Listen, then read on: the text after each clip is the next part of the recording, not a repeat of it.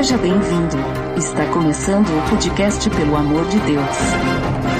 Pelo amor de Deus! Tá no ar, podcast, pelo amor de Deus, eu sou Ed The Drummer e eu ainda não utilizo assistentes virtuais, porque pro papo de hoje eu tô aqui com um convidado que é real e é de verdade, tá? Não é artificial, não é digital nem nada. Não, não estou falando com uma máquina, estou falando aqui com o Darlan. Olá, tudo bom a todos? É muito bom estar aqui. E olha, quem achava que o sinal da besta era um chip, hoje deve estar surtando. Olha ali, ó, polêmica. Cuidado, Foi. você, você não vai poder comprar nem vender. Polêmica antiga, dos anos 80 e 90. Olha só. Mas hoje nós vamos conversar então sobre a relação entre inteligência artificial e fé.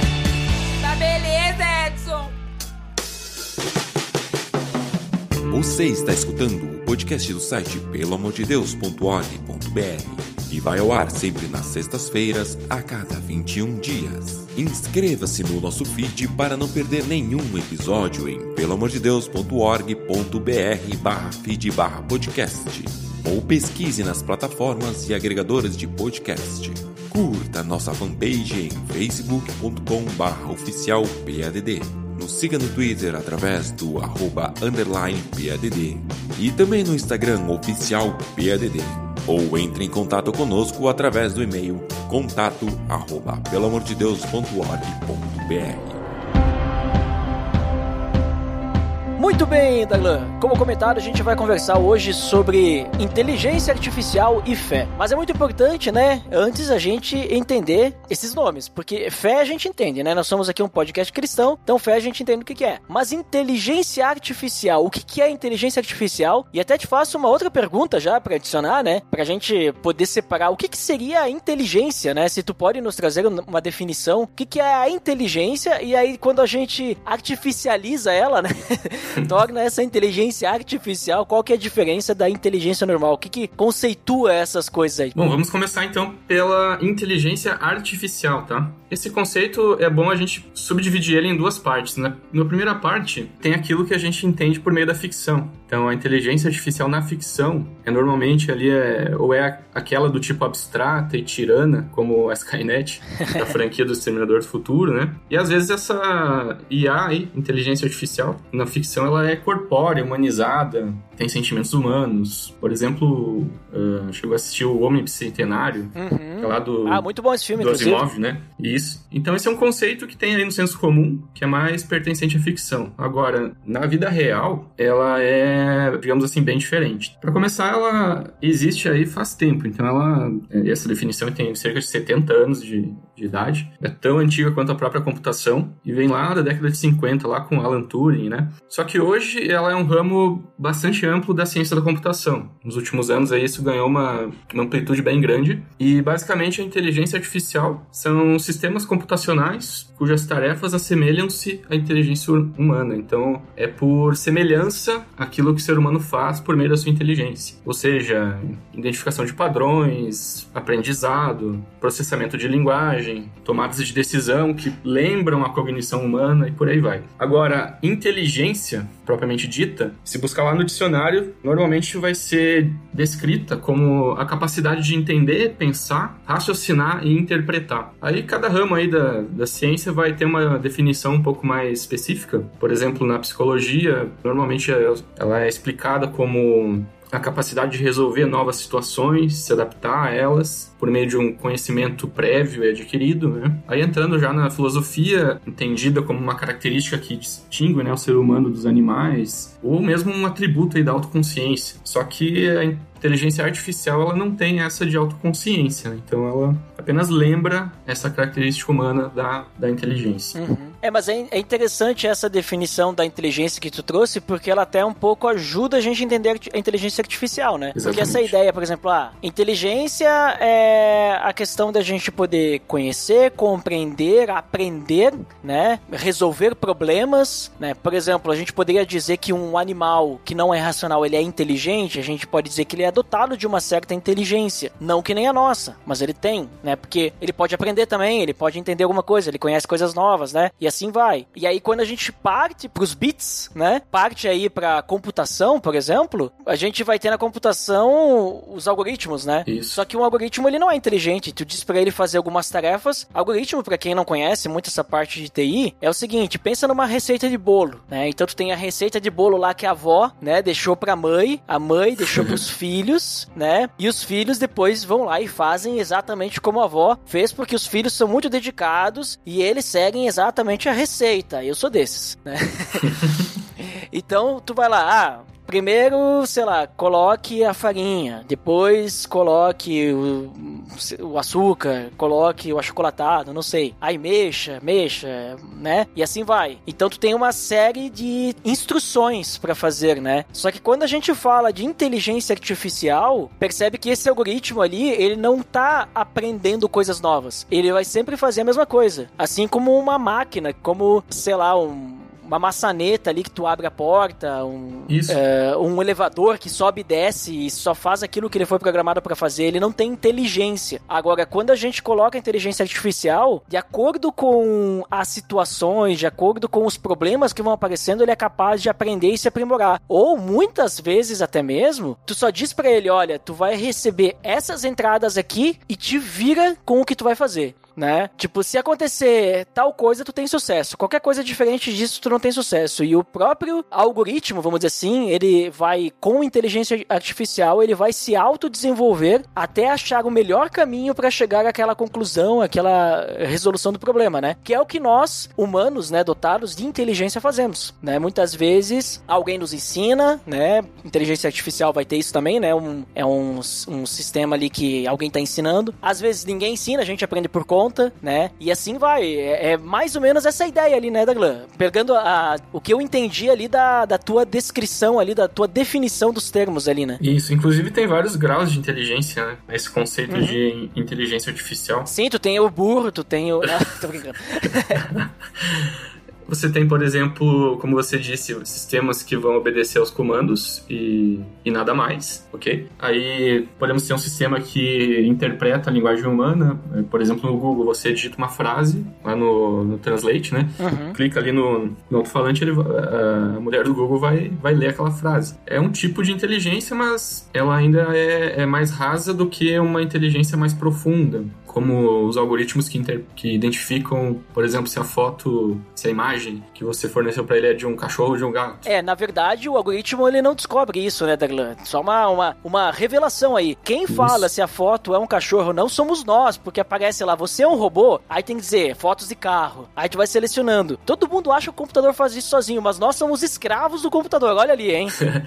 Normalmente a, a, inteligência pressupõe uma inteligência anterior. Então com a inteligência artificial não é diferente. Normalmente, dependendo da, do tipo de abordagem, você tem que ensinar para IA que tipo de imagem é aquela, por exemplo, se é de um cachorro de um gato, ou fornecer né, as premissas iniciais para aquele sistema funcionar e por aí vai. Mas ele por si, ele não é capaz de se autoprogramar ou, ou de obter né, de maneira absoluta toda é, a, complexidade né, de, de informações que ele precisa para aprender por conta própria. Então precisa sim da, de algum nível de programação sempre. Precisa da, da interação humana sim. Uhum. Mas assim, ó, tu já falou que tem vários tipos de inteligência artificial, né? Sim. Inclusive níveis, né? Talvez o pessoal já deve ter visto aí falar até pela internet, né? Porque hoje em dia tá muito em voga isso na internet das coisas e tudo mais. E aí acaba aparecendo os nomes em inglês aí, sei lá, machine learning, né? Deep learning, big data, redes neurais, né? Tem processamento de linguagem natural, que é o que acho que tu acabou de comentar também, né? O PLN, né? Vai aparecer muitas coisas. Quais seriam então os tipos ali que a gente tem? Tu citou um aí, deu um exemplo. O que, mais que a gente tem que tem relação com inteligência artificial aí? Esses aí que eu falei tem, tem relação também? Sim, normalmente são classificados aí, dependendo da fonte, três ou quatro níveis, tá? Então, quais são eles? Nós temos é, é um conceito tipo guarda-chuva, tá? Normalmente é um conceito amplo, quando a gente fala de inteligência artificial, é, um, é uma propriedade, na verdade, de,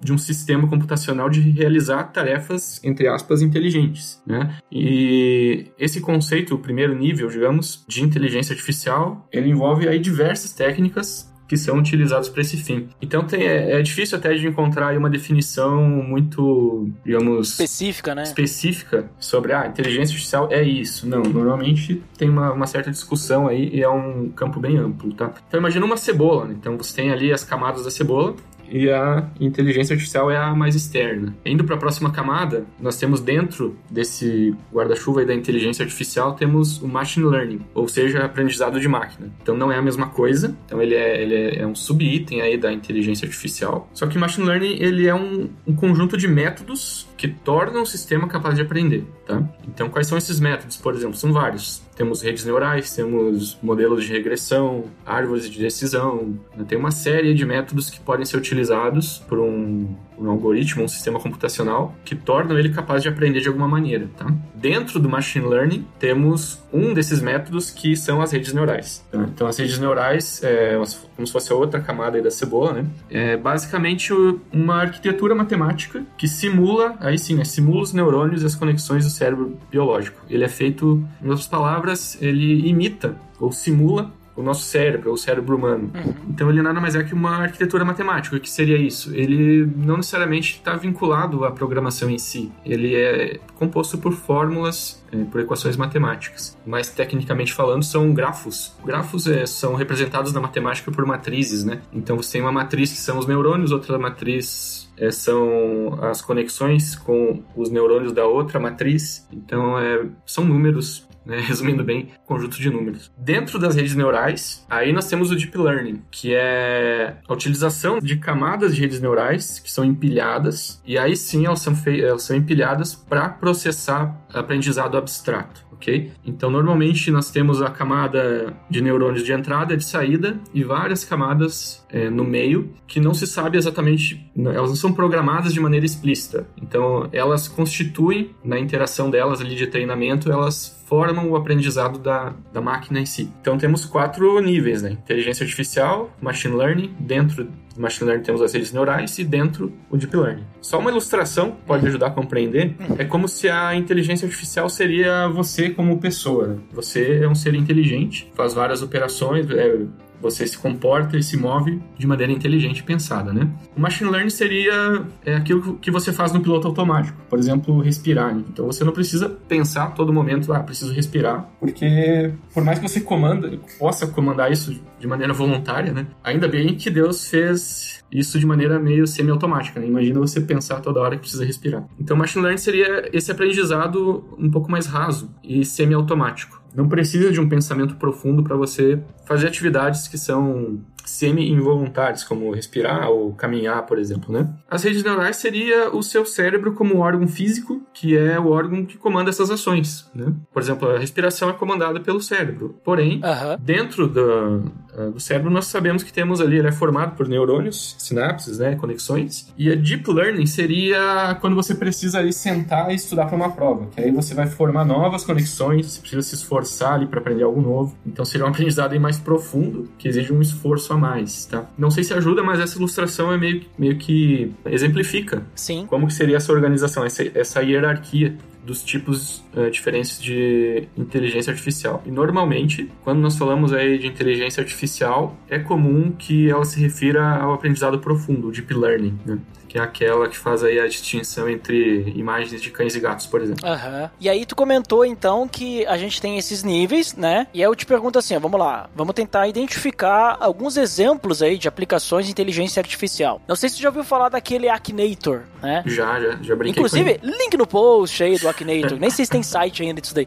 Tem sim porque eu... Tem o site sim porque eu brinquei com ele faz menos de uma semana. O Akinator, ele é um gênio, né? Que tu pensa num personagem, numa pessoa e tal, pode até pensar na tua mãe. E aí ele vai te fazendo perguntas, tu vai respondendo sim, não, talvez, não sei. E, e ele vai até um ponto de certas perguntas que ele descobre o teu personagem. De certa forma, né? Tipo, a gente pode dizer, ah, basicamente é, é uma árvore de, de decisão ali, né? Isso. Mas só que se for um personagem que ele nunca cadastrou, ele tá aprendendo, certo? A gente teria alguma inteligência artificial ali nesse, nesse Akinator aí? Se encaixa? Sim, dentro, de, dentro desse conceito que a gente acabou de ver, sim. Ele é tipo de machine learning, uhum. porém ele não utiliza o deep learning, porque ele não utiliza redes neurais, né? como você bem disse. Sim, ele, ele só trabalha com aquilo que a gente dá pra ele. Ele não vai tentar adivinhar, vamos dizer assim. Ele utiliza árvores de decisão. Então, você Aham. coloca lá um personagem, vamos supor. O Akinator, eu já fiz essa, ele descobriu que ele tava falando dele mesmo. Ele mesmo.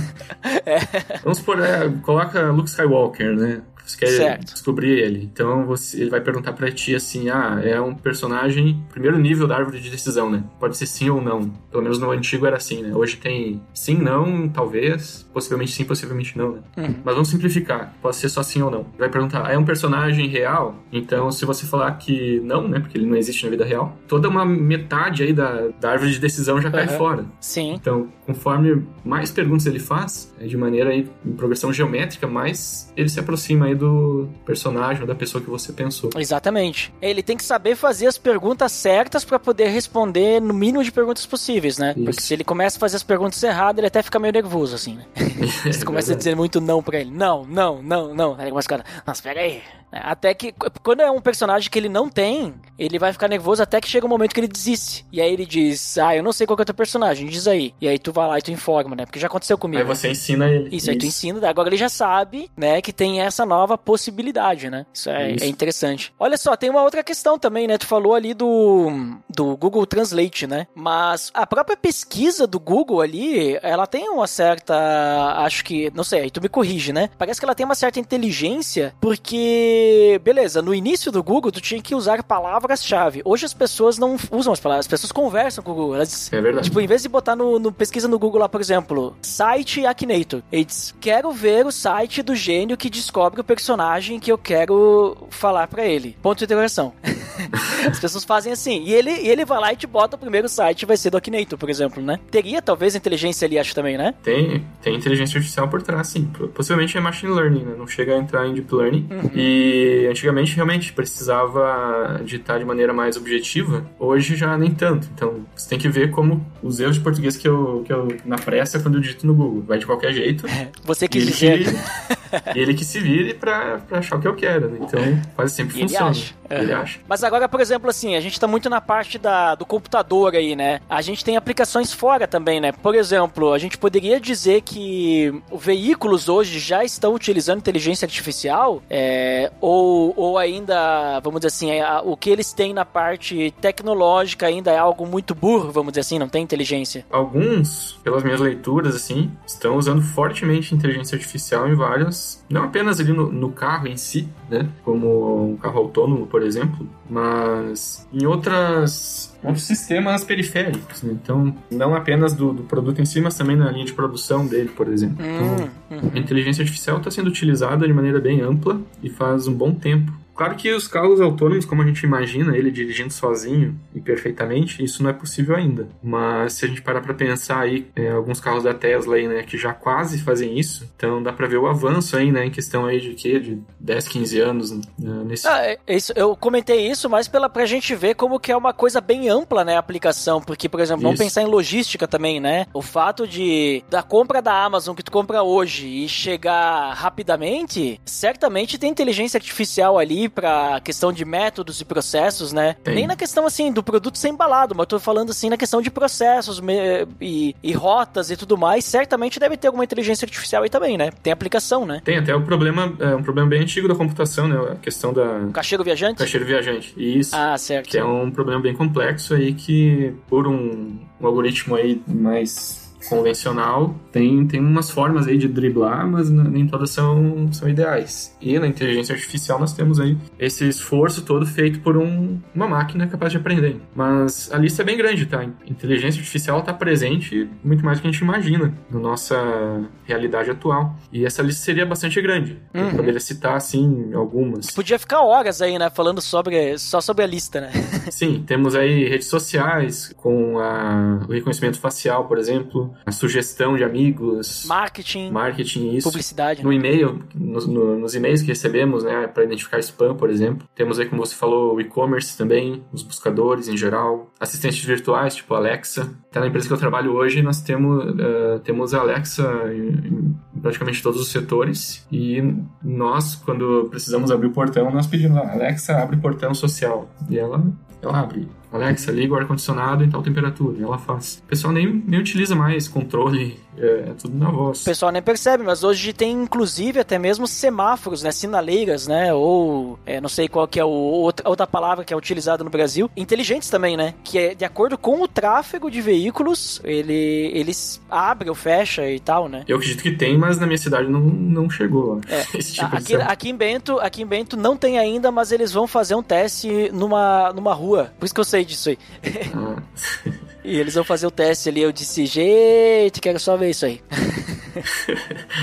ah, que mais, assim, podemos citar? Temos os próprios chatbots, né? Ah, sim. uhum. O pessoal geralmente não gosta muito, né? Porque a, É. gente ainda, a gente ainda vê que é uma, é uma máquina falando, então a gente não... bota lá, falar com um especialista.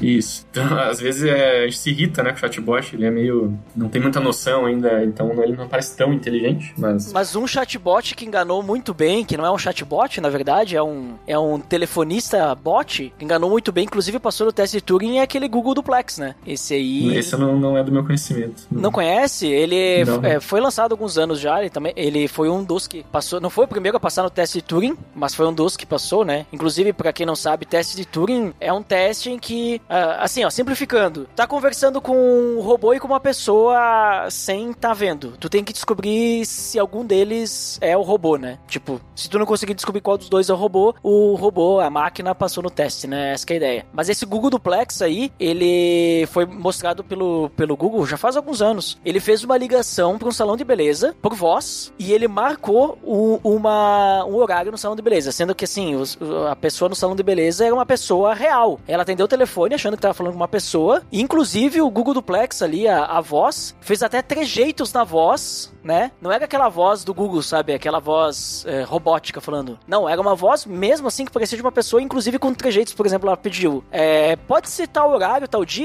Aí o- a, a voz do Google, né? O robô. Hum. Pode ser, pode ser sim, sabe?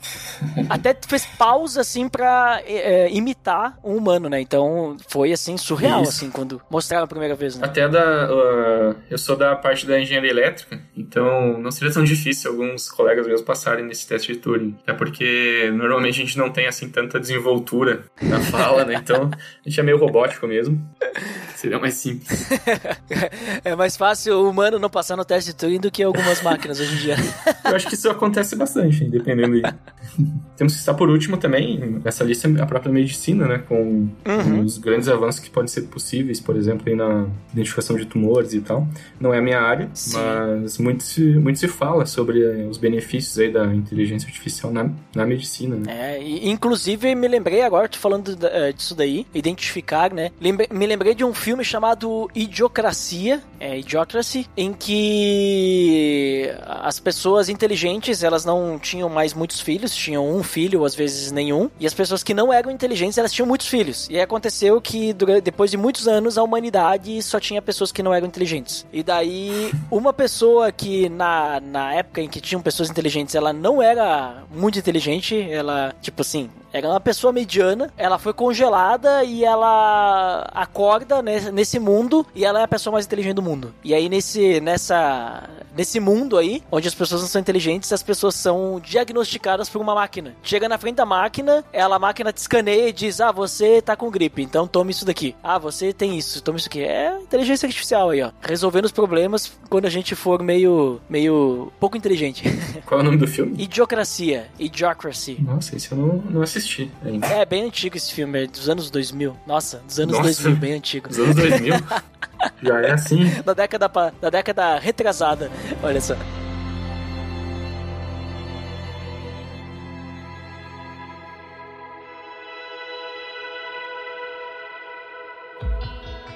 Então, Darlan, a gente já tá conversando sobre inteligência artificial e acho que deu pra pegar a ideia, né? Teria muita coisa pra gente falar, mas a nossa ideia é linkar inteligência artificial e fé, né? E aí eu vou começar perguntando pra ti aí como é que tu vê a relação do cristão com a inteligência artificial, né? Como é que ele tem que ver a inteligência artificial, digamos assim, cada vez mais a IA tá, tá crescendo, né? Tá se desenvolvendo, ela tá chegando nas nossas casas cada vez mais, tá chegando, bom, já está nas nossas casas, já está na nossa. Nosso smartphone é cheio, né? eh, De recursos que estão relacionados com IA, né? Aí eu te pergunto, né? Como é que a gente se relaciona com isso? Como é que a gente deve enxergar? Porque muitas vezes o fato de a gente criar uma inteligência artificial, ou seja, a gente criar algo que é dotado de capacidade de tomar decisões, aprender e tudo mais, daqui a pouco pode até colocar o, o homem, né, nós, no lugar de Deus, né? Porque nós estamos criando não um ser, mas nós estamos criando uma inteligência, né? E será que isso aí não, não pode fazer, vamos dizer assim, a gente nos colocar no lugar de criador? Ou muitas vezes até mesmo criar uma inteligência artificial pra a gente colocar no lugar de Deus, sabe? Porque eu não preciso mais de Deus, porque eu só preciso pedir pro meu celular qualquer coisa que ele vai me,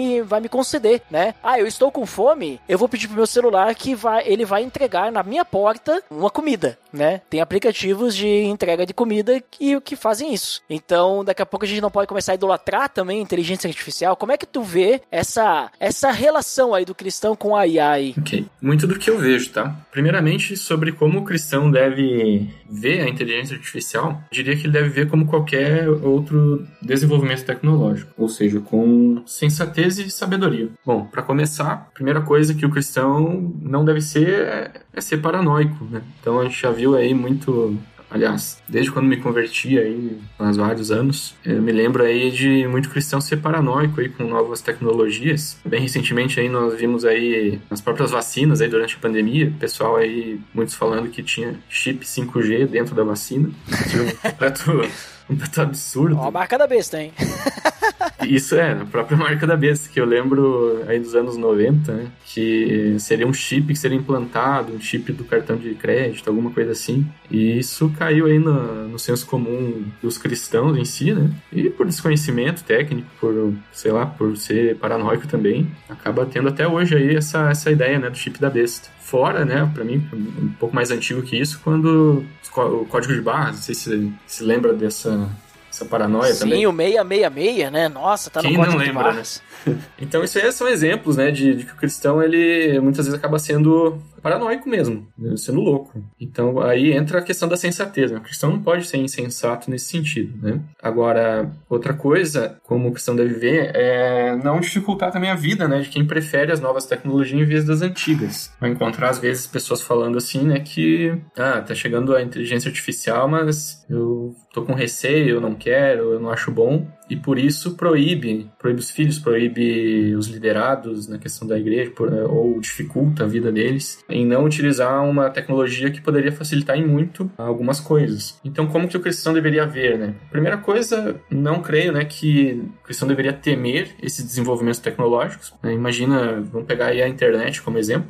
Né? Talvez a, a IA seja aí tão impactante quanto a internet, não sei, mas tem o mesmo potencial, né? Então, não faria sentido a gente temer, por exemplo, ah, meu Deus, vai chegar uma tecnologia nova agora que vai conectar as pessoas ao redor do mundo e isso pode gerar tal e tal problema. Então, vamos temer a isso. Não vejo por esse caminho. Uhum. Então, sensatez, né? E também saber identificar, tendo sabedoria, né? De identificar os benefícios e os riscos. Tudo que a gente imagina, né, de tecnologia nova, vai ter seus benefícios e vai ter seus riscos. Então, faz parte do, do comportamento e do entendimento do cristão saber identificar isso. Por exemplo, a gente pode pegar aí um energia nuclear, por exemplo. Então, é, a gente sabe muito bem que ela já do risco que ela tem, se ela não for utilizada de maneira correta e sem a devida segurança. Mas ela tem benefícios, né? Que é uma energia aí relativamente limpa. Uhum. Ah, outro exemplo, podemos pegar o nosso tecnologia que nós temos de transporte, carros, por exemplo. Nós sabemos que tem risco ao dirigir um carro, podemos nos acidentar, acontecer alguma coisa, mas olha o benefício que ele traz de transporte. Então, nem por isso Aham. nós ah, vamos ser paranoicos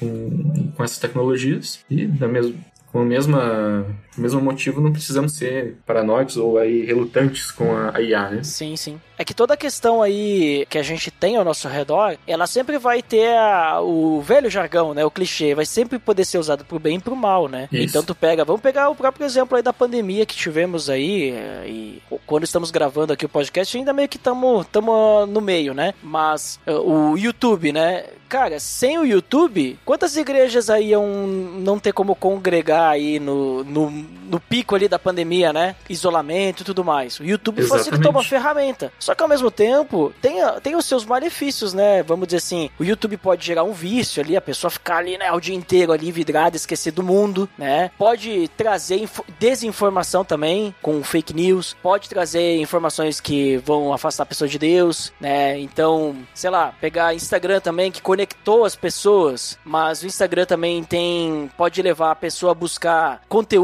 que não são, não são, vamos assim, agradáveis, né? Grupos de WhatsApp, né? O cara pode se conectar ali com a igreja, com, com os grupos, se relacionar e ter um contato mais fácil, mas ao mesmo tempo o cara pode ser colocado ali num grupo, que daí a ideia é que fosse que saísse, né? Em que o pessoal vai ficar compartilhando pornografia e vai levar ele pra longe de Deus. Então, assim, acho que a ideia ali que tu falou da sensatez é muito a questão do equilíbrio, de saber usar para aquilo que vai te aproximar de Deus, né? Isso, essa questão da sensatez, ela tem aí uma certa profundidade, né? Então, isso é uma coisa que se busca em Deus, mas também é uma coisa que você pode simplesmente ser sensato. Por exemplo, é, ela não está necessariamente vinculada à inteligência, né? Já que a gente está falando de inteligência, eu não preciso ser inteligente para ser sensato, né? Agora, por, eu vou usar um exemplo bem típico que você mencionou. Temos aí grupos de, eh, grupos de WhatsApp, né? Uma ferramenta excelente aí para contato. Eu uso todo dia. Durante a pandemia, nós vimos aí bastante gente, inclusive muitos cristãos, assim, que eu conheço, e outros que eu não conheço até,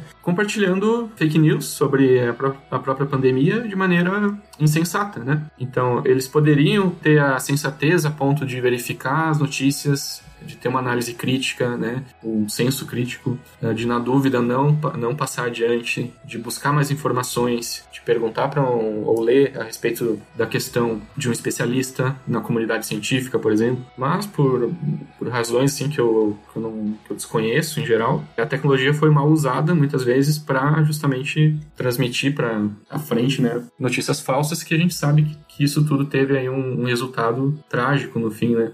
Gente não tem como computar hoje quantas vidas foram perdidas, talvez, por causa de notícias falsas. É uma coisa que a gente não, não tem. É um número que nós não sabemos, mas dá pra, com uma certa segurança, dá pra chegar a essa, essa conclusão, né? Uhum, exatamente. Mas aí, dessa forma, assim, tu falando sobre isso, então tu acaba matando aqueles meus questionamentos, né? Que eu, que eu citei como complemento sobre a questão de daqui a pouco. Ah, tô criando aqui uma inteligência artificial, posso acabar. Não, eu sou criador agora, eu sou que nem Deus, né? Sou que nem Deus, eu sou capaz de criar coisas. Criei uma inteligência aqui, ó, criei. Tem alguns filmes in- in- interessantes também, né? Que falam de inteligência artificial, que nem aquele Her, né? Que é uma inteligência artificial que organiza, assim, a vida da pessoa, mas no fim ela acaba, vamos dizer assim, é, o cara acaba se apaixonando pela inteligência artificial, quase, né? E até aquela série Black Mirror, né? Que trata sobre como que, digamos assim, a inteligência artificial acaba tomando vida em alguns episódios. E aí entra aquele debate filosófico, né? Bah, será que essa inteligência artificial ali ela é um ser também, um ser vivo, né? Porque ela é só bits, né? O quanto daquilo ali é um ser vivo e quanto que não é, né? E aí, beleza, então a gente acaba caindo no- na questão de criador, né? Só que se a gente passa a entender isso, como tu tá falando, né, com sensatez, eu creio que daí a gente não vai dar margem pra esse tipo de endeusamento próprio, né? Sabe? De a gente querer se endeusar, agora eu botei,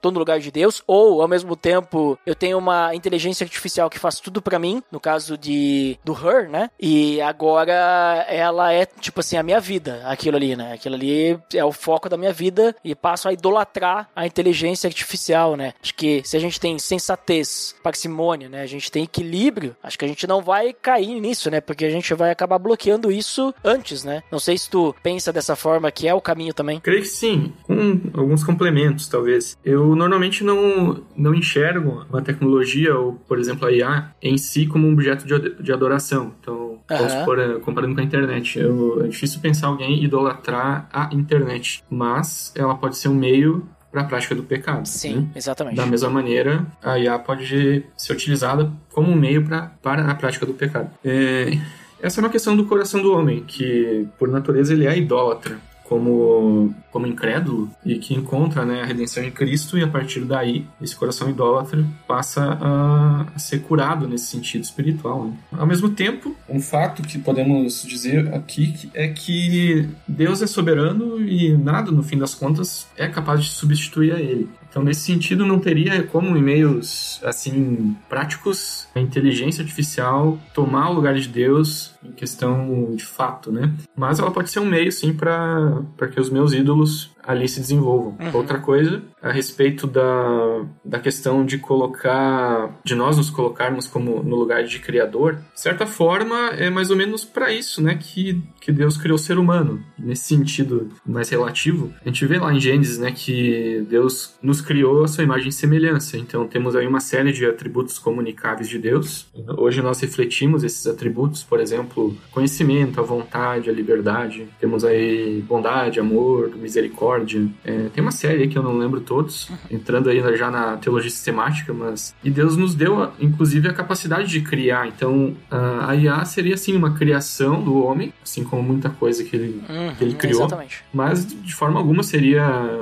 no mesmo nível, né, que o nosso Criador, que é Deus. Né? Exatamente. Não vejo nesse sentido algo, algo que seria ruim nesse sentido. Sim, porque vai muito da, da relação que a pessoa tem com Deus, né? Então, Isso. por exemplo, assim, ó, que nem tu tá falando agora, né? Tipo, o problema não é a inteligência artificial. Porque se não tivesse a inteligência artificial, o cara ia criar, sei lá, um animatrônico. Não, não é o nome. Né? É esse, né? É o nome, né? Sim, animatrônico. Aqueles, é aquele, tipo, ele não é bem um robozinho, mas, tipo, o programa ali pra fazer um negócio, ele sempre vai repetir aquilo lá, né? Animatrônico, né? É. É, mas tu vai criar isso aí, tu vai dizer, nossa, eu sou criador também. Ou, vamos dizer assim, de repente apareceu fogo na tua frente, tu começa a idolatrar o fogo. A questão não é a inteligência artificial, a questão é o pecado, né? No coração. Então, Isso. a gente acaba colocando outras coisas no lugar de Deus de qualquer forma. No caso, não deveríamos colocar nada, né? É só Deus, né, que é nosso criador. Um dos pecados até é a, é a vaidade, pode estar associada ao uhum. fato, né? Ah, eu criei isso, sou. É, e aí eu desenvolver é. o pecado da vaidade, né? Olha só, é isso Quando aí. A, a glória não é dada para Deus, no fim das contas, mas para o próprio ser humano. Então, nesse sentido, seria uma maneira pecaminosa de criar alguma coisa. Mas existe o caminho que não é pecaminoso, que é aquele que dá a devida glória para Deus. Mas agora mudando um ponto aqui, a gente comentou antes, é, tu falou até da questão das redes sociais, né? Citou ali e-commerce, né? A gente tem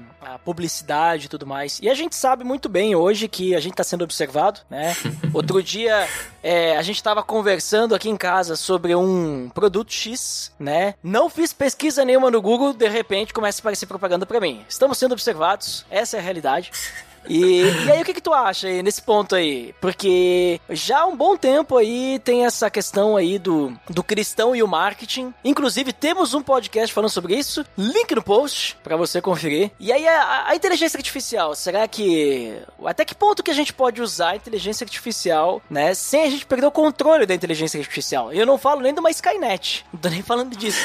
Mas eu tô falando da gente utilizar a inteligência artificial para manipular as pessoas, né? Para afastar as pessoas da realidade. E aí nesse ponto eu uso essa questão aí de estratégias manipulativas aí de a gente, vamos dizer assim, ah, vou pegar aqui, né, sem identificar, quero pessoas X que gostam de tal coisa, de tal coisa, não sei o que, eu vou oferecer meu produto para essa pessoa aí, porque tem mais chances, né, dela aceitar. Será que isso é lícito? Ou, por exemplo, ah, preciso afastar afastar a pessoa da realidade, que tá muito ruim, né? Então vou, vou utilizar né, a inteligência artificial para isso, através do quê? Sei lá, jogos, é, metaverso, que agora tá, tá surgindo, né? Tá na moda esse termo uhum. metaverso, né? E tudo mais. Que, como é que tu vê essa questão? Tipo, é, mais uma vez vai entrar a questão do equilíbrio, ou nesse ponto, vamos dizer assim, não, mas aí esse ponto é mais perigoso, assim, pro cristão, porque ele tá indo pra um caminho. O que, que, que tu acha? E é uma questão mais opinativa nesse momento, né? Sim, sim. Olha, para começar, eu normalmente penso pelo viés, assim, de que quando se fala de controle, eu normalmente eu não, eu não, não penso assim que o cristão ele é escravo necessariamente de algo que vai controlar ele e que ele não tem assim em Deus né a capacidade assim de dominar esse pecado em outras palavras a gente tem um vamos supor assim a questão do, do marketing né eu vi uma propaganda que me ofereceu alguma coisa que talvez eu queira, talvez não, e a propaganda, né, fez a parte dela de tentar me convencer, certo? Nada, uhum. até aí nada errado nenhum problema. Uhum. Por, por mais ali que a foto do, do Burger King seja muito melhor do que o lanche, né? que é a imagem do lanche real, ela tá fazendo a parte dela, né? Pode forçar um pouquinho ali na, no Photoshop, tudo bem. Mas eu tenho que saber, né? Também, mais uma vez, volta a questão ali da, da própria sensatez e da sabedoria, eu tenho que saber interpretar isso e, e, dominar essa parte. Então, essa autonomia, digamos assim, que a gente tem aí de poder tomar decisões, não acho que ela deva ser delegada assim para alguma coisa que nos controle. Mas vamos lá, eu vou, eu vou separar isso em mais, em mais detalhes, tá? Uhum. Vamos começar então por algo mais mais absurdo assim, seria existe até um nome para isso, né, que é a hipótese da singularidade tecnológica. Talvez talvez tenha ouvido falar disso, que é aquele ponto uh, que normalmente é utilizado na ficção, em que a partir daquele ponto a inteligência artificial se torna igual ou superior à inteligência humana. Uhum. E aí a máquina toma vida, entre aspas, é capaz de pensar e, e aí ninguém mais para ela. Né? Então ela já se torna incontrolável. Isso tem. Skynet. Skynet aí, né? Vários filmes. Ou no, ou no caso, quem assistiu os filmes da Marvel, o Ultron, né? O Ultron, exatamente. Tem muitos filmes, né? E, é. e literatura sobre isso. Mas, na, mais na nossa realidade, pode ser né, que uma máquina criada continue fazendo aquilo para qual ela foi programada e que se perca o controle, mas aí ela vai estar tá fazendo nada mais do que aquilo que ela foi programada. Existe esse tipo de controle sobre a máquina, só que eu não acho provável que um dia uma máquina se torne autoconsciente nesse sentido. Tá? Então, da mesma maneira que eu não, não acho provável que exista uma vida consciente fora da Terra, só que eu não tenho como ir lá para ver. Né? Não acho que uma máquina um dia seja autoconsciente, que a gente perca o controle por causa disso. Agora, saindo desse campo mais de imaginação, voltando ali, a, eu pontuo o seguinte, que a responsabilidade moral é do homem e que ela não tem que ser atribuída a uma tecnologia ou, no caso, a IA. Então, o homem tem essa responsabilidade de usar aquela tecnologia de maneira adequada e ele vai responder perante Deus sobre isso também. E é o contrário, creio que o homem tem que controlar, né? E não o oposto, não se permitir de uma maneira aí ser controlado ou achar que não tem o que fazer, né? Outra coisa, quando se fala ali de realidade, né, que você comentou, é de afastar, que a IA poderia afastar, né, em tese, as pessoas da realidade. Aí a gente entra noutra discussão, né, sobre o que é, o que é realidade também. Mais um campo aí muito amplo aí de discussão.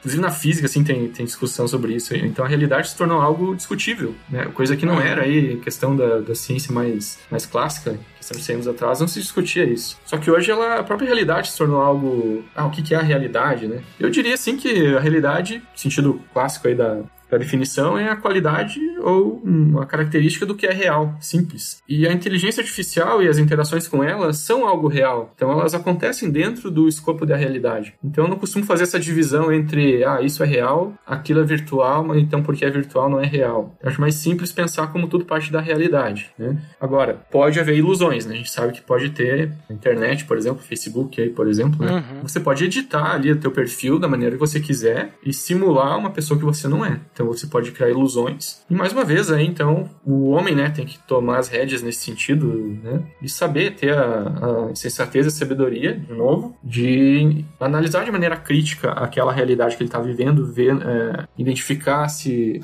alguma coisa está incoerente, se ter cautela com ilusões que podem acontecer. Então, essa seria a minha, a minha visão sobre essa questão de perder controle sobre a IA. Eu acho que isso não vai acontecer. Agora, de manipulação por meio de ilusões e tal, isso pode acontecer, né? Mas aí, mais uma vez, o homem tem que ser responsável, né? A responsabilidade é do homem sobre isso. Sim, exatamente. Não, mas eu vejo também, assim, a questão de eh, perder controle também acho que é... Jesus volta antes, não vai dar tempo. Quando eu, da parte da engenharia, então nós desenvolvemos sistemas que, que podem estar sujeitos à perda de controle. Então, para isso, a gente tem ali redundâncias, tem sistemas de segurança e tudo mais. Então, a, a, perda de controle é algo que pode, pode ser real em algum sistema que foi projetado. Ele pode falhar, por exemplo. Um avião, né? Um avião comercial, por exemplo, o piloto pode perder o controle controle do avião. Então, é, já pressupondo isso, é desenvolvida aí uma série de sistemas de segurança justamente pensando nisso. Pode se perder o controle daquilo. Então, da mesma maneira, a IA, né, assim como um avião sem controle que perca completamente ali suas, sua operação, o destino dele vai ser a queda. Então, uma inteligência artificial aí um pouco mais sofisticada, que possa, de repente, causar algum tipo de, de malefício, pensando assim, também, teoricamente, poderia se, se perder o controle sobre ela. No entanto, ela não é construída para isso, né? Ninguém aí projeta algo para é, de maneira insegura, é, sem pensar na questão de segurança. É, mais ou menos, né? Que hoje em dia, com a qualidade de alguns programadores, né? Quantidade de gambiarras, né? ah, isso não posso dizer que não acontece, né? Mas aí o preço a ser é. pago, logo ali na esquina, o custo desse preço é maior do que um serviço aí um pouco mais de qualidade. Mas acontece. É, né? Acontece, a gente Não, vê. não, acontece. É, mais uma vez, o perigo é o homem. O perigo é o homem.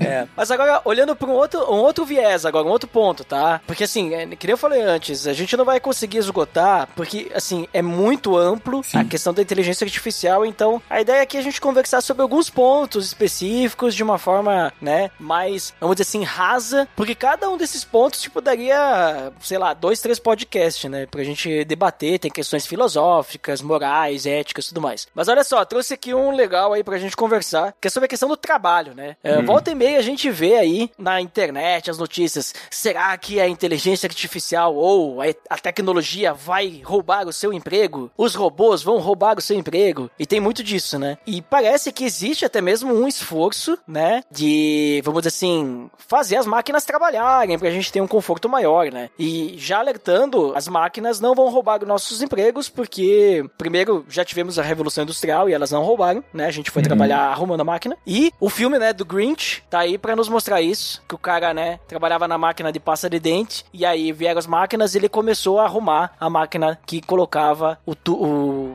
a tampa na pasta de dente, né? Então, Sim. aí o Grinch ensinando a gente que a Revolução Industrial aí veio para ajudar e não para atrapalhar. Mas aí é o seguinte, olhando não no viés assim, ah, vamos perder os nossos empregos, né? E até lembro daquele filme Wall-E, que a galera virou tudo, né, o gorducho assim, os caras não conseguiam mais mais nem caminhar, porque as máquinas faziam tudo, né? Faziam todo o trabalho. Mas olhando para a questão do trabalho, porque o trabalho é algo que, que Deus deu pro homem, né? Será que a gente buscar criar inteligência artificial para não trabalhar, veja, veja bem, para não trabalhar, não tô dizendo que a gente vai deixar de trabalhar, mas esse essa busca pela, vamos dizer assim, por não trabalhar, será que isso aí não é algo também ruim perante a nossa fé, né? Não digo que isso vai acontecer. Agora vamos né, vamos imaginar que realmente a gente chegue no Huawei, né? Mas essa busca por não trabalhar não é algo negativo? Olha, com certeza é um, é um pecado, porque isso no Novo Testamento é especificado isso, né?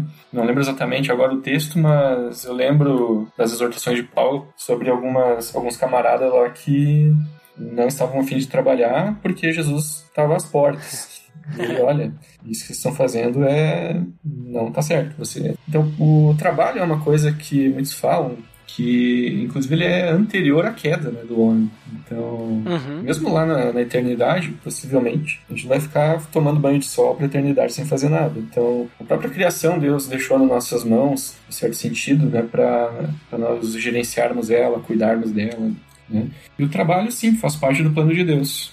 Essa é uma coisa que o, o, cristão, o quanto antes na fé, precisa resolver na sua, na sua caminhada. Né? Porque, uhum. assim, eu conheço colegas e já me relacionei com muita gente, assim, que vê o trabalho de maneira negativa. Então, ela vê o trabalho como é, uma certa prisão, né? ou, ou algo que é só sofrimento, que não faz sentido. E se você parar para analisar, o que não faz sentido, talvez, é quando ela para para pensar no propósito da vida dela, propósito espiritual, né? Aí não faz sentido, né? Porque você trabalha, mas para quê, né?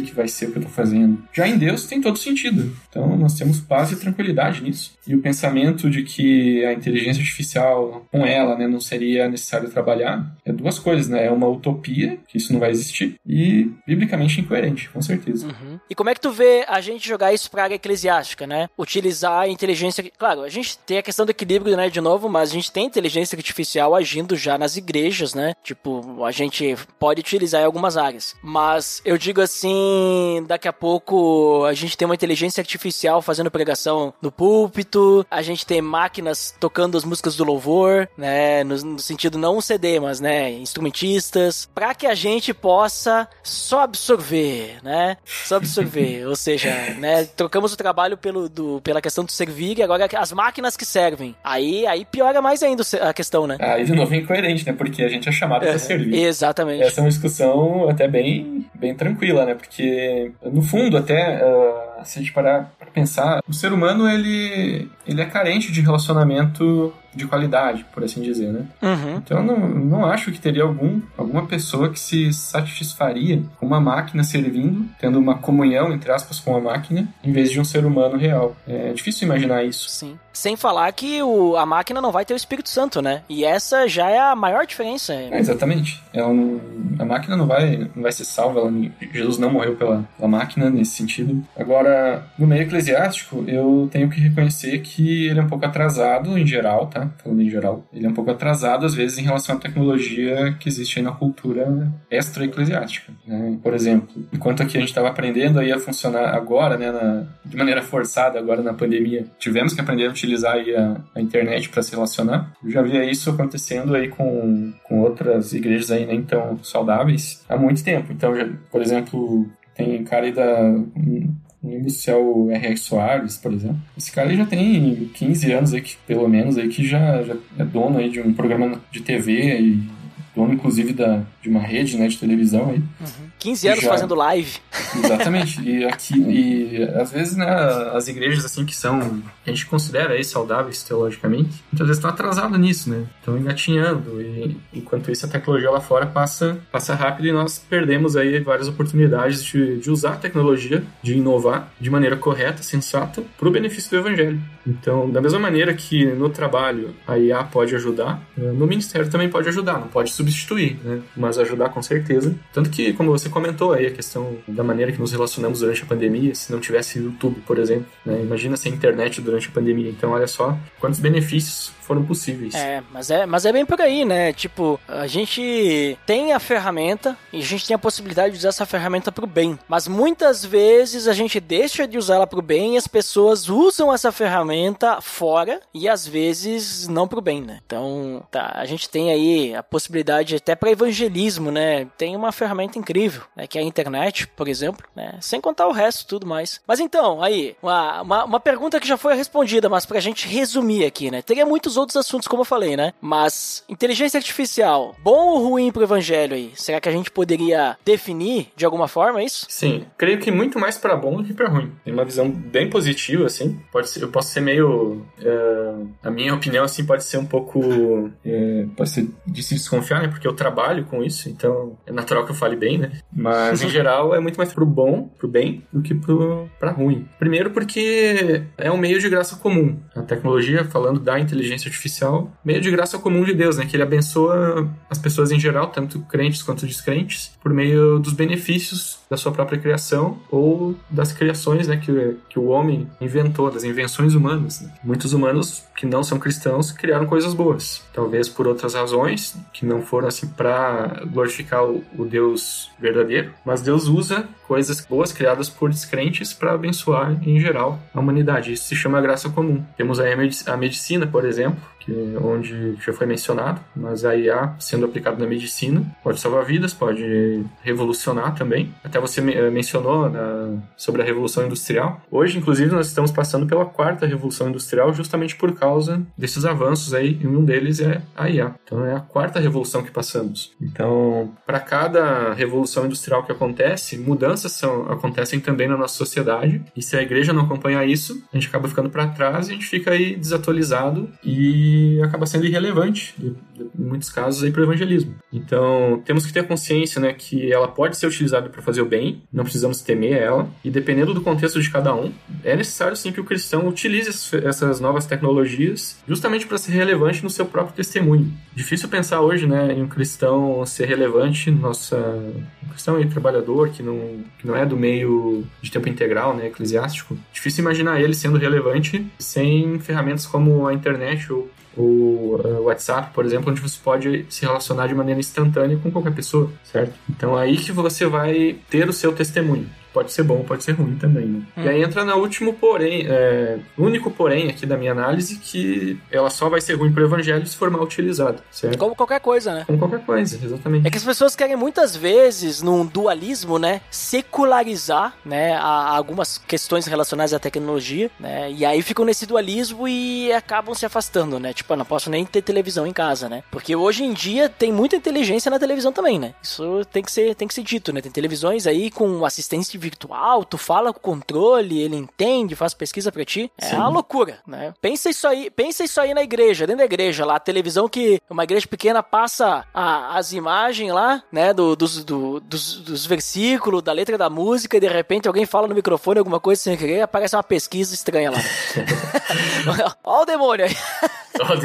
Não, aí que vem a questão que você tem que saber manipular aquela tecnologia. Então, que- assim como a inteligência tem que aprender e aprende, né, falta o ser humano aprender também.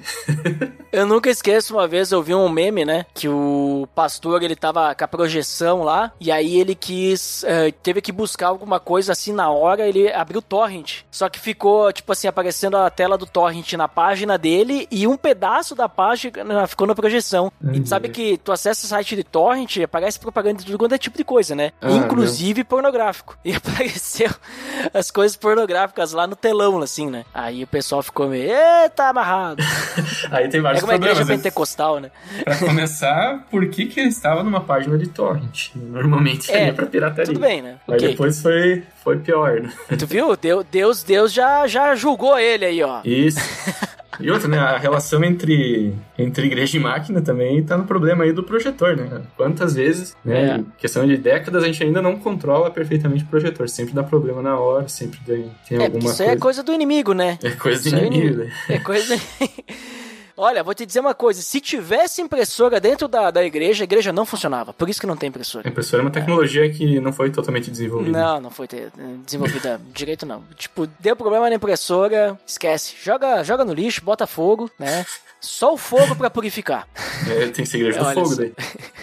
Não, não, mas assim, ó, eu, eu concordo contigo, assim, essa questão, sabe, toda. É, eu vejo, assim, que a, a inteligência artificial é muito boa. Inclusive, pouco se pensa nisso dentro das igrejas, né? Eu vejo, assim, poucas igrejas utilizando sistemas, por exemplo, que, que nem tem muita inteligência artificial, mas tem um pouquinho, às vezes pode ter, às vezes não pode. Mas, tipo, um sistema de CRM, sabe? Pra controlar os membros da igreja. Pensa, tipo, numa aplicação assim, sabe? Que hoje a gente tem muito essa questão de reconhecimento facial, né? E agora tá muito em voga a questão de privacidade em cima disso e tudo mais. Mas, tirando essa questão, né, de privacidade, pensa assim, um sistema de reconhecimento facial de quando as pessoas chegam na igreja, né, já reconhece que é uma pessoa frequente, e aí vem um visitante e o sistema já reconhece, avisa, sei lá, o responsável pelos avisos, o responsável por apresentar visitantes, o cara já sabe, olha, tem três visitantes hoje aqui participando, né? E daqui a pouco já dá um alerta em algumas pessoas no celular, a pessoa já vai, opa, temos um visitante aqui, vamos ter que conversar com essa pessoa, o pessoal da recepção já consegue, sabe? Isso tudo é, é inteligência artificial aplicando por uma coisa boa, pra gente recepcionar melhor as pessoas. Porque a gente sabe que nós humanos somos, somos falhos, a gente precisa de lembretes, né? Eu, por exemplo, se eu não tivesse o Google Agenda, né, eu não conseguiria lembrar de todos os compromissos que eu tenho. Então isso me ajuda muito. Ah, não, é né? impossível viver sem o Google Agenda. Não tem como. É, então, e, e aí pensa tu tem algumas coisas assim, ah, mas não precisaria, a gente só tem que ter as pessoas interessadas. Sim, a gente tem as pessoas interessadas ali, né? Mas muitas vezes dificulta. Por exemplo, a gente tem as pessoas interessadas ali para receber os visitantes. Mas será que a galera lembra de contatar aquele visitante que não, por exemplo, não fui eu que trouxe o visitante, mas eu lembro de contatar ele durante a semana para ver, vai aí, como é que tu tá? Eu vi que tu participou da nossa, do nosso encontro no domingo, tu gostou? Como é que tu se sentiu? Tu quer conversar mais? Tipo, né? Agora, se a gente tem um, um sistema que vai me alertar, cara, dá uma ligada lá pro fulano, né? Esse sistema muitas vezes é o pastor da igreja, esse sistema muitas vezes é o líder, né? Mas a gente poderia facilitar muito usando inteligência artificial, pro, pro bom, né? Isso. Eu até. Eu sou tesoureiro lá da, da igreja de Passo Fundo. E, cara, Uhum. assim, é impressionante quanto a tecnologia não chegou nessa parte da tesouraria. então, assim, é muito por causa também da, da maneira como os documentos têm que ser entregues para quem presta o serviço para nós de contabilidade. Uhum. Ainda lá não são muito tecnológicos, então ainda na Não, base da. contabilidade tá na época Não. do faroeste ainda. Não, não é. Então, quantas vezes assim, eu, eu- faz muita falta, faz muita falta. Nossa. E eu também fico imaginando assim como você fez, como poderia ser tão mais otimizado, mas ainda eu me vejo precisando passar limpo o relatório, coisa que eu já tenho num sistema que eu, que eu controlo as finanças, porque a contabilidade não aceita via virtual, digamos assim, não aceita um tem que ser um relatório PDF ali, então tem que passar limpo. Fora outros procedimentos, né, de pagamento, de gerenciamento, assim. Algumas coisas estão surgindo. Eu sei que aqui na igreja de Caxias do Sul, onde eu tô, o pessoal ali desenvolveu um, até fazendo um jabá aqui para eles, graça. Olha só, hein? Desenvolveu um aplicativo chamado Full Church. Olha ali, ó, link no post. E ele trabalha justamente com isso, com o gerenciamento eclesiástico. Envolve também a questão da tesouraria e outras coisas. Uhum. Mas é, né, a gente tem muitas possibilidades, né, que pode ajudar. Que nem eu falei, é, e outra, né, de novo, equilíbrio, né? Porque a gente não pode utilizar daí a tecnologia como muleta, né? E eu vou dar um exemplo assim bem simples que não tem nada a ver com inteligência artificial, tá? De como que a gente não pode utilizar a tecnologia como muleta. Aí a gente vai lá no louvor, por exemplo, a gente toca lá com equipamento de som e isso e aquilo, a gente usa VS e assim vai. Aí faltou luz, não conseguimos fazer o louvor não conseguimos mais. Porque sem a tecnologia não dá pra fazer. Não, cara, toca o violãozinho aí no gogó e vai lá, né? Da mesma forma, a gente tem que conseguir fazer as coisas. Tipo assim, a tecnologia, ela não pode ser o fato único, né? Isso. O fato humano ainda tem que ser o principal. A tecnologia, ela tem que nos facilitar as coisas, tem que nos auxiliar. Porque a gente ainda vai precisar ali, por exemplo, até mesmo para fazer as finanças da igreja, a gente ainda vai precisar do nosso caráter, do Espírito Santo nos guiando e tudo mais, né? A gente não consegue eliminar Deus da jogada, né? Porque se a gente elimina Deus da jogada e a gente faz por nós, ah, botei o aplicativo agora vai fazer tudo por mim e eu não tenho que fazer mais nada, então a gente já tá se afastando de Deus, porque a gente tem que sempre lembrar que tem que ter Deus no meio ali, né?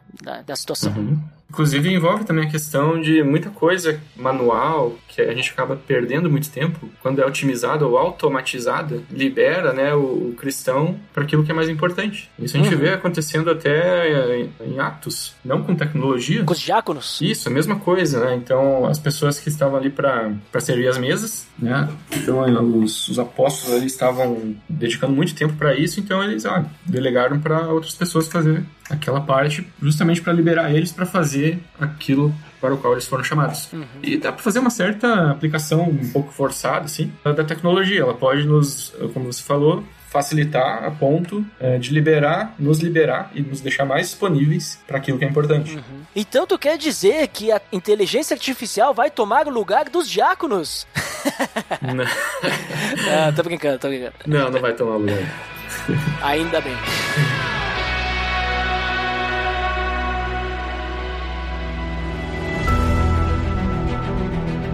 Show de bola, Darlan. Conversamos bastante como já, já falei, vou repetir pela milésima vez, teremos muito mais o que conversar. É um assunto, assim, que rende, é um assunto muito interessante. Mas em resumo, né, tipo, creio que vai sempre cair na questão do equilíbrio, né, da sensatez, né, e a sabedoria que vem do alto, né, obviamente. Mas vamos para as considerações finais, então. Por favor, nos diga o que você finalmente considera e nos diga aí onde é que o pessoal pode te encontrar aí. Então, bastante coisa poderia ser dita, que foi apenas uma síntese bem rápida, não apenas sobre tecnologia, mas extrapolando um pouco essa questão da tecnologia, temos aí a ciência em geral, né? porque a tecnologia nada mais é do que um subproduto aí da ciência, né? do método científico e de tudo, tudo que nós construímos né? como sociedade até hoje. Então hoje nós temos tantos benefícios né? da ciência que é difícil assim a gente imaginar o mundo sem eles certo? Então, eu, como eu mencionei, eu não sou um cristão que trabalha em tempo integral na igreja. Então, eu tenho um trabalho comum, eu, eu trabalho na área de ciências exatas e de, de, tecnologia,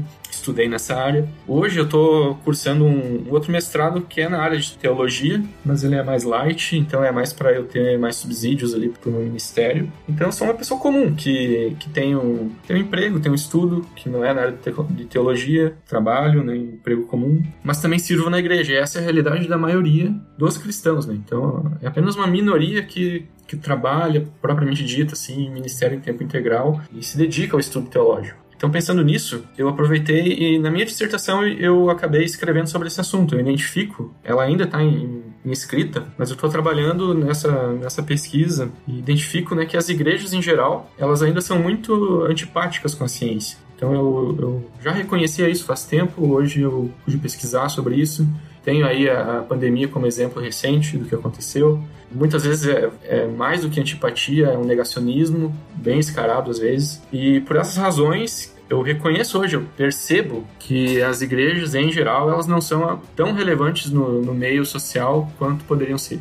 Então, pega aí um público um pouco mais instruído, né? O pessoal aí da academia, o pessoal que trabalha em uma área aí mais técnica especializada, e você vê que a, que a igreja já não é tão relevante, né? E dito isso, é muito bom poder estar aqui conversando sobre esses assuntos que fazem justamente esse link, né? Como foi nesse, nessa conversa, entre algo que é da ciência e algo que é da fé. Então eu, eu gosto muito de de poder atuar nessa parte. Eu entendo isso como parte do meu ministério vocacional. Todo dia eu penso nisso, eu, no trabalho ou naquilo que eu estudo, eu tento fazer esse link para tentar ser relevante nesse meio aí que eu acho que é tão carente. Então fica essa minha, essa minha análise final, já aplicando para a questão da inteligência artificial. É algo a se debater, é continuar conversando, é algo a se considerar, não precisa temer. E, novamente, aí remetendo à questão da responsabilidade do homem e do cristão especificamente, como alguém que tem todo tipo de senso e de capacidade dada por Deus para poder usar isso da melhor forma. Né?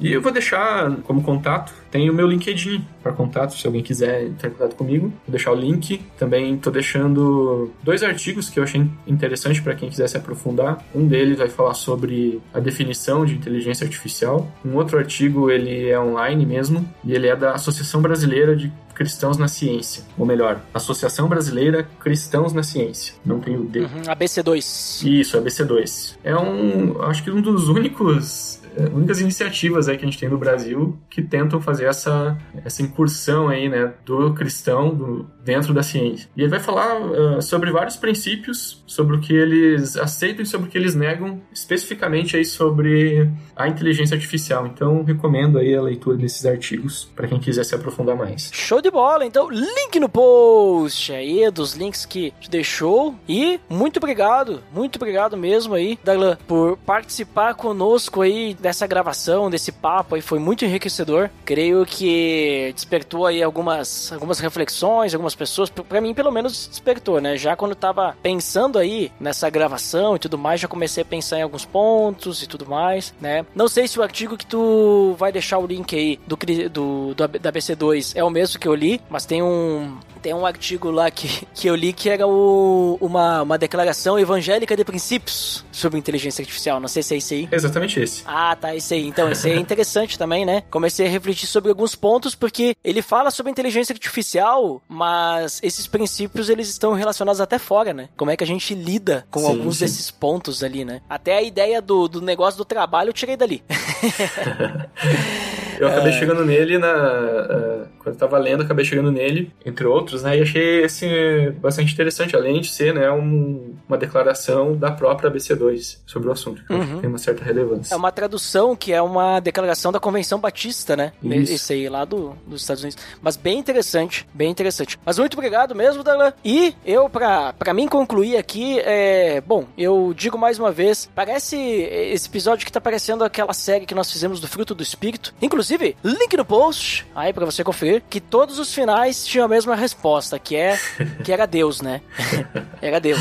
Né? E esse aqui também, cara, tem que ter equilíbrio. Equilíbrio e deixar o Espírito Santo trabalhar na sua vida, que você vai poder lidar tanto com a tecnologia, quanto com a inteligência artificial e qualquer outras coisas, até mesmo o seu trabalho, né? Se você lida com isso e daqui a pouco você tem alguma crise de fé, né? Deixe Deus se guiar, o Espírito Santo conduzir aí, te dá a direção, leia a Bíblia, né? Busque na palavra conhecimento, entendimento, esteja próximo aí de pessoas maduras na fé. E é isso aí, cara. É importante a gente crescer na, na fé e crescer na palavra de Deus, porque isso vai nos aproximar e vai nos preparar para lidarmos, né, com todas as mudanças que estamos tendo no nosso mundo, né? Os pecados que estão diante da gente hoje são os mesmos pecados que estavam diante dos cristãos há 200 anos atrás, há 500 anos atrás, há mil anos atrás, há dois mil anos atrás, né? Tipo, tava perante os apóstolos as mesmas tentações, né? A tecnologia, nós temos hoje, ela modifica um pouquinho a percepção disso, mas a a vaidade, como foi citado, a ganância, o egoísmo, é o mesmo, é o mesmo, né? Exatamente. Antes as pessoas, elas queriam se aproveitar das outras sem tecnologia, hoje utilizam a tecnologia para isso. Com tecnologia, né?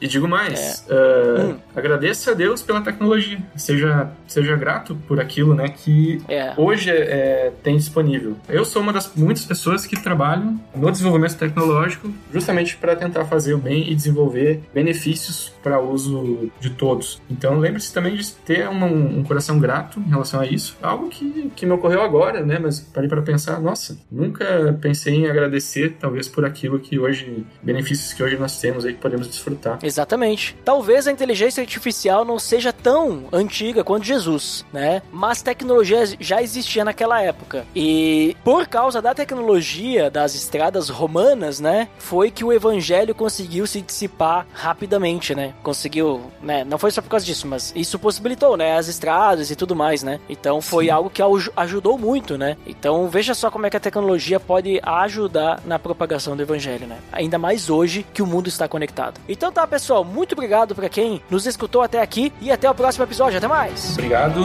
Até mais, pessoal. Pelo amor de Deus.